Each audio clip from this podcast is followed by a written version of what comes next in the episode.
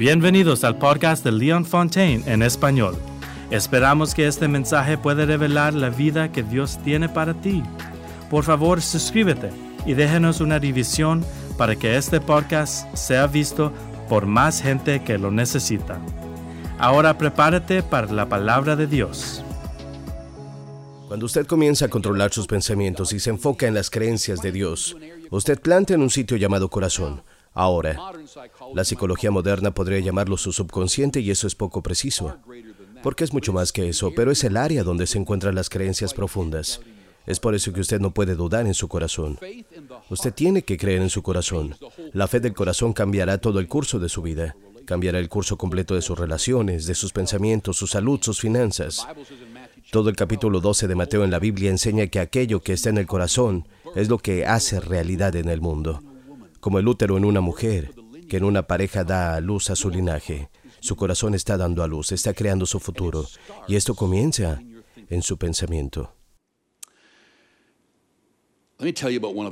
Permítame contarle una historia sobre una de las áreas más oscuras de mi infancia.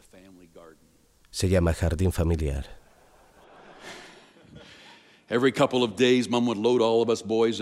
Cada dos días mi mamá nos llevaba a todos los niños a sacar la maleza del jardín. Desde entonces he odiado los jardines. Yo simplemente hago mis compras a granel. Pero aprendí mucho sobre la fe, porque Marcos 4 nos habla de la enseñanza de Jesús donde dice que su corazón es el suelo de su futuro y que usted está plantando cosas en su corazón que va a cosechar. Y si no le gusta lo que usted está cosechando en su vida, usted debe dejar de plantar o dejar de permitir que esas cosas lleguen a su corazón. Nosotros íbamos al jardín y plantábamos. Mamá y papá nos llevaban. Un granjero les había dado una parcela para sembrar y comíamos mucho de ella. Nosotros éramos cinco chicos. Y entonces ellos simplemente hacían una hilera con un asadón y luego poníamos semillas de zanahoria ahí abajo y las cubríamos. Y luego poníamos una estaca al final de la hilera y un sobre de zanahoria encima de esa estaca. Y luego íbamos a la siguiente hilera y plantábamos guisantes. Y en la siguiente hilera poníamos acelga suiza. Me encanta la acelga suiza y cosas como esas. Pero entonces también de la tierra salía toda esa desagradable maleza. A mí me encantarían los jardines si no fuera por la maleza. ¿No sería genial que usted plantara y simplemente en un mes y medio volviera y recogiera la cosecha? Eso sería lo ideal para mí. Bueno, pero el mundo real no es así como funciona. Así que salíamos todos los días papá y mamá y solían decir, esto es una zanahoria, esto es maleza. No se atrevan a tirar de la zanahoria, saquen la maleza. Así son los guisantes. Esta es la maleza. Esta es la maleza. No tiren los guisantes. Estas son las plantas de papa. Vamos a cortar la maleza. No arranquen la planta de papa. Arranquen la maleza. Ahora sí, arrancáramos las papas, zanahorias y guisantes, lo que tendríamos al final sería un montón de maleza. Entonces usted tiene que arrancar las cosas correctas. Y si usted deja todo solo y no hace nada, cuando vuelva verá que la maleza tiene una estúpida habilidad de sofocar la buena semilla. Y usted tendrá pequeños poppers creciendo por todas partes y un gran cardo canadiense. Odio el cardo canadiense. Pero si usted toma acción cuando estas hierbas están pequeñas, usted va, arranca, arranca y arranca y usted puede arrancarlas porque están pequeñas. Simplemente las poníamos en una cubeta y las tirábamos en la carretera. Y luego las colocábamos en una zanja o en algún lugar en un arbusto. Simplemente se absorbían como abono y desaparecían. Ahora, así es su corazón. Su corazón es como la tierra. Y hay que llevar a cabo un proceso para atraer lo milagroso. De hecho, eliminemos la palabra milagroso. Es un proceso para atraer el éxito de la palabra de Dios en su vida. Ahora, ¿usted qué hace? La mayoría de los cristianos son como brujos. Discúlpenme, pero déjenme decirles la verdad hoy. Ellos siempre están tratando de trabajar con brujería, lo que significa tratar de atraer una fuerza espiritual para avanzar en una situación y cambiarla sin ningún esfuerzo de su parte.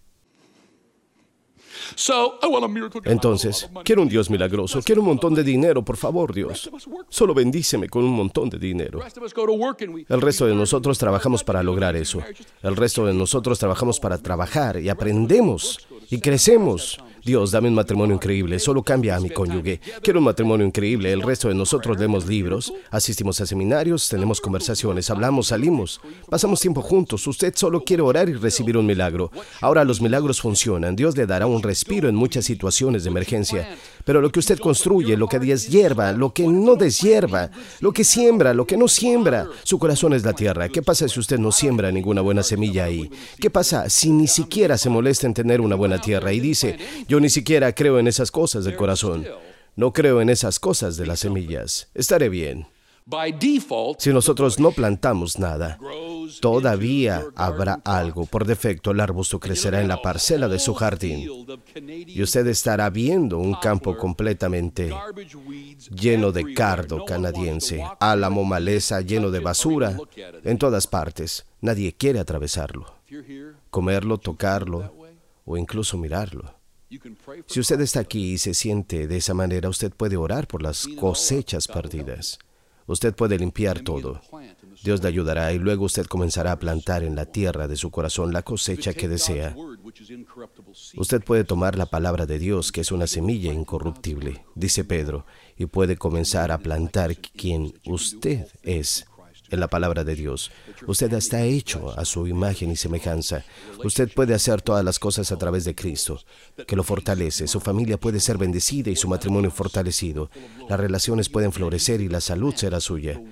Esa paz mental y esa alegría que fluye de usted de manera indescriptible y llena de gloria puede ser suya. Es un proceso. Usted comienza a plantar la palabra, las semillas de la palabra de Dios y luego cuida del suelo. Todos nosotros creemos en este proceso. La Biblia dice que el tiempo de siembra y cosecha nunca cambia. Se habló en Génesis y siempre será así. Ha pasado por los diferentes pactos desde el viejo pacto hasta el nuevo pacto y todavía está vigente aquí hoy. Todo lo que usted desee es completamente posible. Si usted hace el trabajo necesario, el trabajo no es intentar hacer que Dios haga algo, no es ponerse a orar muy fuerte hasta que las lágrimas bajen por su rostro y Dios vea todas esas lágrimas corriendo y diga, está bien, se lo daré. No se trata de salir y regalar todo el dinero y repartir Biblias, ser bueno en todos los lados y ser lo suficientemente bueno para obtener su milagro. La bendición de Dios está sobre usted. Se trata solo de lo que usted haga con su palabra maravillosa. Usted la planta en su corazón. Entonces, cuando hablamos hoy sobre los sentimientos responsables, intento que usted entienda que cuando usted empieza a tener ciertos sentimientos, esos sentimientos se alimentan de una creencia, cualquiera que sea el sentimiento con el que usted lucha. Usted puede decir que solo son sustancias químicas en su cerebro, probablemente eso sea, pero no es de allí de donde provienen.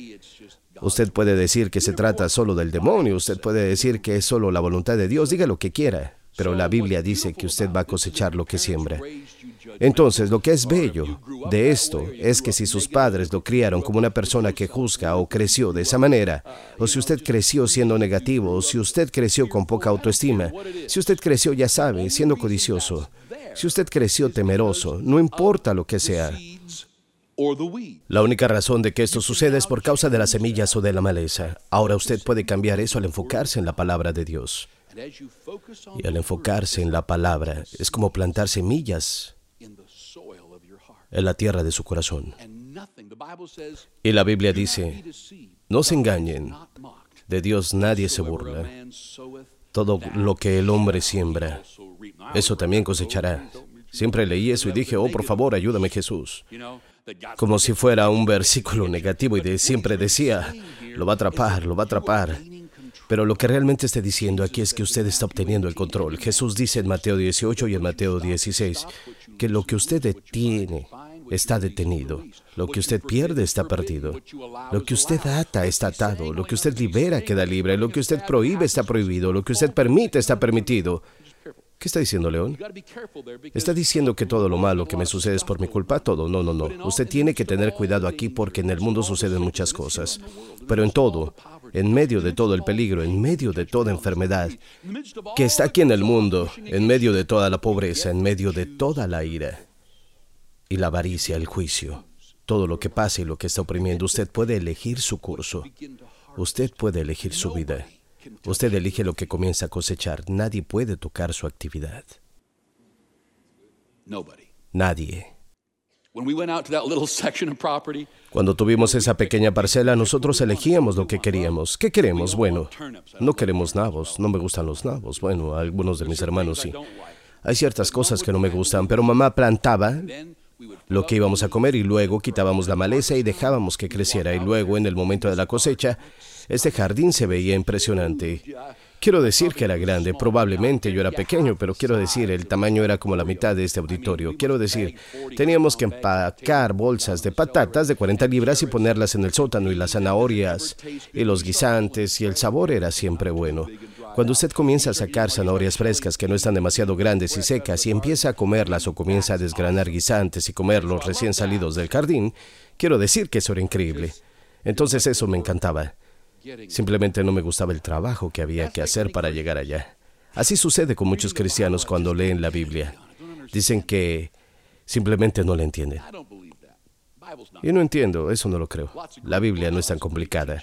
Hay muchos libros geniales, muchos cursos excelentes. Si usted no comienza a plantar una buena semilla en su corazón, a través de lo que ve, todo lo que sucede, hay tres puertas para plantar cosas.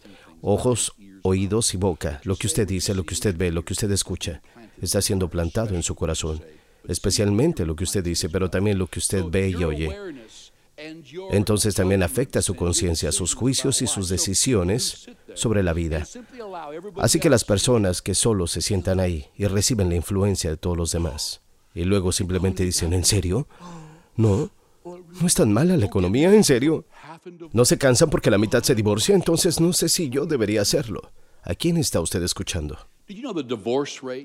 ¿Sabía usted que la tasa de divorcio se vuelve insignificante cuando usted hace devocionales cuatro veces a la semana? Hubo un estudio multimillonario realizado por Back the Bible, uno de nuestros principales programas de radio durante años y años. Se hizo porque con frecuencia decían que el divorcio en la iglesia es igual al divorcio en el mundo. Y lo es si usted simplemente llama gente de la iglesia a las personas que asisten. Pero cuando usted comienza a separar a aquellos que hacen devocionales por lo menos cuatro veces a la semana, ¿qué quiero decir con devocionales? Un estudio de la palabra de Dios con un deseo de aprender de los pensamientos de Dios, los principios de Dios, llegar a conocer a Dios entonces, al hacer todo con ese formato, se presentaban las mismas estadísticas con respecto a los mentirosos tramposos. Pero luego, en el momento en que usted se encuentra, que hacen devocionales cuatro veces, al menos cuatro veces por semana, y sé que no es un número magnífico ni mágico en la Biblia, las estadísticas bajan hasta hacerse insignificantes. Sucede con todas esas cosas. ¿Por qué? Porque cuando usted es activo, cuando usted adquiere la responsabilidad de que tiene un corazón, y ese corazón produce sentimientos, genera sus creencias, y sus creencias lo conectan con lo que sucede en su mundo. Y sus creencias están conectando los puntos. Usted está atrayendo al tipo de personas que está atrayendo. Una chica me dijo una vez, odio a los hombres. Yo le dije, ¿cómo es posible? Ella dice, porque todos los hombres con los que he salido son unos perdedores, se aprovechan. ¿Cuántos ha tenido? Siete. Le dije, ¿sabes que conozco a cientos de hombres increíbles? Quiero decir, voy a una iglesia con hombres como nunca antes había visto. Me refiero a que son fuertes, capaces, que aman a Dios, a las esposas, a los niños. Así que hoy sé que hay toneladas de ellos por ahí. Tal vez deberías preguntarte por qué atraes a los perdedores. Lo siento. Y cambia eso. Entonces la expectativa en usted debe ser atraer a los mejores hombres del planeta. Usted va a elegir un marido que ame a Dios, que la ame. Vamos a vivir una vida increíble. ¿De dónde provienen sus creencias? Sus creencias provienen de la forma en que usted fue criado, de las cosas que le sucedieron, pero la palabra de Dios es más poderosa que cualquiera de ellas. Usted tiene que tomar una decisión, verá. Hay personas que son muy exitosas en diferentes áreas y no son más inteligentes que usted. La única diferencia entre usted y un médico es un hábito diario. La universidad.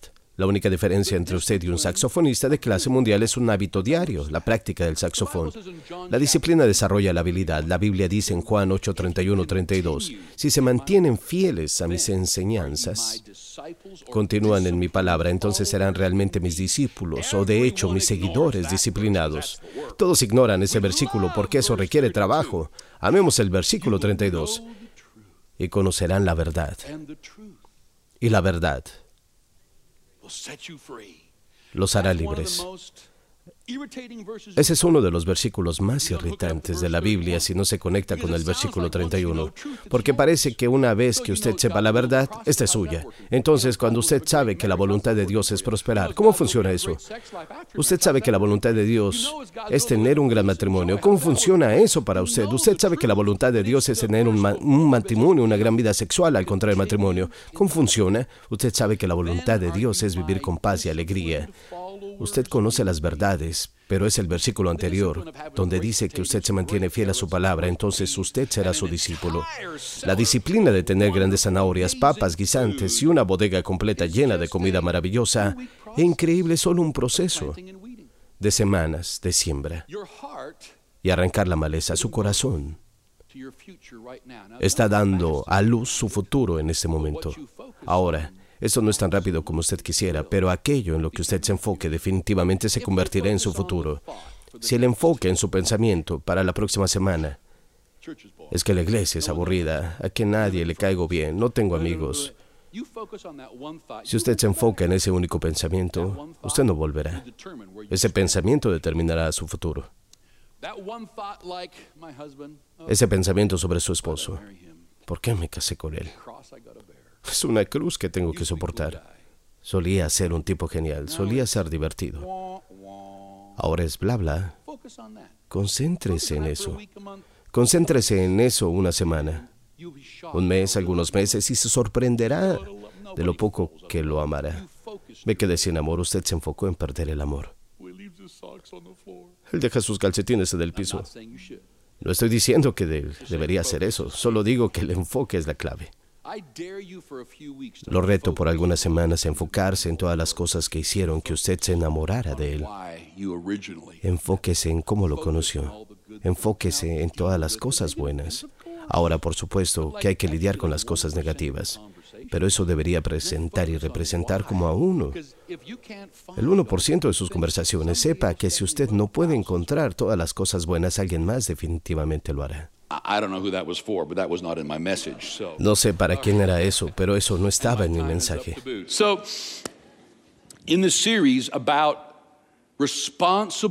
Esta serie sobre sentimientos responsables, pensamientos responsables, la presencia de Dios le ayudarán a partir de hoy. Cuando salga de aquí, voy a desafiarlo a que comience a enfocarse en la palabra de Dios.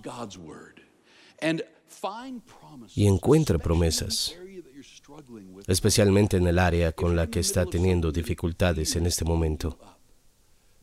Si usted está en medio de algo que lo está afectando, entonces en Timoteo hay un versículo que dice, no tengo un espíritu de miedo, sino de poder, de amor y de una mente sana. Y entonces cuando el miedo lo corroe, debido a las finanzas, las relaciones, algo en su mundo, comienza a declarar ese versículo y de repente en su mente comenzará a sonar, no tengo un espíritu de miedo, sino de poder, de amor y de una mente sana. Cuando usted comienza a declarar eso, orar por eso, concéntrese en eso. Usted puede escribir en una tarjeta, llevarlo en su bolsillo, ponerlo en su iPad, iPhone. En la medida en que usted comience a hacer eso, se sorprenderá cómo esto comenzará a echar raíces y comienza a elevar su vida y llenará de paz su mente. Le atraerá alegría, esto influirá en su interior. No solo escuche los principios, las verdades y los pensamientos de Dios. La Biblia está llena de pensamientos de Dios sobre el matrimonio, la mente y la familia. Comience a escuchar esos pensamientos. y cuando comience a plantarlos en el jardín de su corazón, solo aprenda a controlar sus pensamientos cuando usted dice, este tipo piensa, ¿por qué se siente usted tan inseguro? Este tipo está pensando en nosotros. Solo aprenda a ir a la palabra de Dios. Enfóquese. La Biblia dice que en su hogar, en las relaciones, una respuesta suave aleja la ira, por lo que cuando algún miembro de su familia está molesto, usted quiere discutir, entonces hay un versículo que dice una respuesta suave alejará la ira. Y usted solo dice, no quiero pelear contigo. Eso no era mi intención, lo siento. Si no es así como lo tomaste. Ellos no saben qué hacer con eso las cosas cambian. Es la palabra de Dios la que lo cambiará internamente de forma radical. Y luego ese cambio interno comenzará a crecer. Hace unos meses la madre de Sally murió, así que ella y yo hemos estado pasando un poco de tiempo en la propiedad. Arreglándola, ellos poseen una parcela de 40 acres y tenían algunos edificios viejos y cosas que necesitaban ser derribadas y retiradas, por lo que el tractor pasó y derribó lo que había alrededor, incluso árboles, y cuando hizo su trabajo miré y todo parecía un campo de batalla, había raíces que salían del suelo por todo el terreno. ¿Sabe por qué? Porque usted puede ver todo lo que está sobre la tierra, es decir, los árboles, pero no puede ver lo que está debajo de la tierra, y lo que hay por debajo en la tierra determina lo que hay sobre la tierra. Lo bueno que sea el sistema raíces determina lo que se ve. Lo bueno que sea el sistema raíces determina lo que se ve. Lo mismo sucede dentro de usted. Lo que sea que usted esté cultivando tiene un gran sistema de raíces en su corazón. Es hora de empezar a lidiar con eso lo que sea que usted quiera, desarrolle un gran sistema de raíces en su corazón a través de la palabra de Dios. Usted puede cultivar todo lo que quiera ahora por defecto si usted no ha hecho nada y hay muchas cosas que usted no desea y que no plantó. Y usted ni siquiera era consciente de ese sistema predeterminado, pero está ahí. Entonces ahora es el momento de decir, de acuerdo, Dios ayúdeme.